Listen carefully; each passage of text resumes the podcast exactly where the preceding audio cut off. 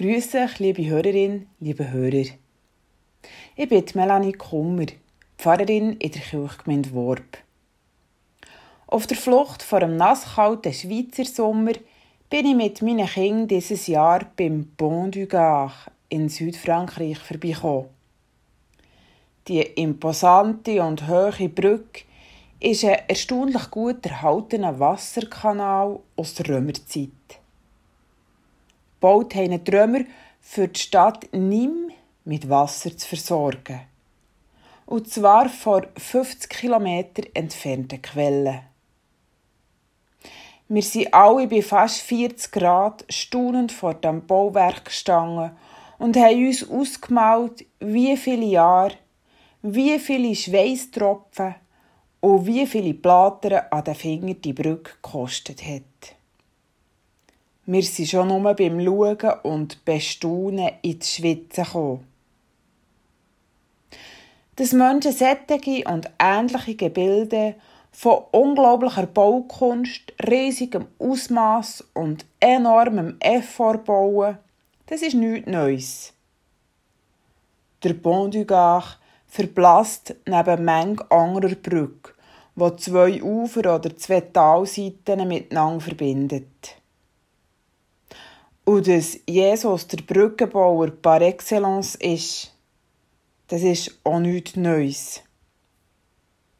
Aber er hat sich mehr um die anderen Brücken gekümmert. Um die, wo auch viele Schweißtropfen und viel Anstrengung verlangen, aber wo nicht mit Steinen, Beton oder Holz zu erschaffen sind. Bei ihm ist es um die Brücken gegangen, wo uns Menschen manchmal weniger liegen, als die grössten und imposantesten Bauwerke zu erschaffen, um die Brücke zwischen den Menschen.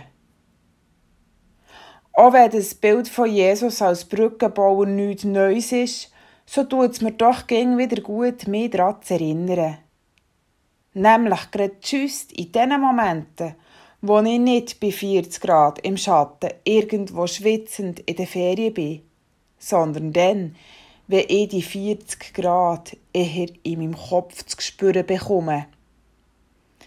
Dann, wenn es so fährt, brodeln im Bauch. Kennt ihr das auch? Wenn euch jemand schalpet. Wenn euch, wenn euch etwas so aufregt, dass der tief einschnauft oder ihr bekommt sogar einen roten Kopf. Dann einfach einmal zu sagen, was einem nicht passt. Wie wohltuend kann das doch sein? Das hat übrigens auch Jesus mehr als genug gemacht.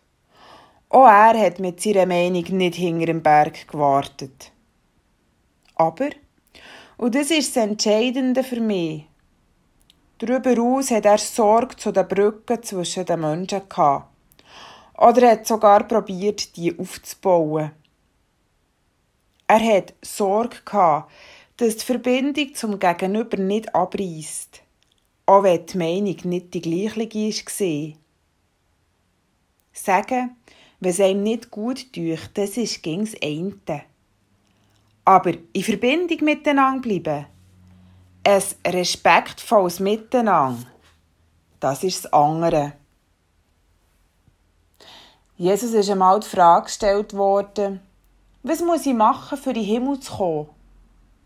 Er hat kurz und knapp geantwortet mit Liebe deinen Nächsten wie dich selbst. Sättige Brücken zu bauen, Tag für Tag, ging wieder in den Begegnungen, die auf uns warten. Das wünsche ich uns allen. Manchmal geraten wir in die Stogeln dabei, das gehört dazu. Aber ich wünsche uns viel Gelassenheit und Weitblick dabei. Und viel Mut und Erfolg dabei.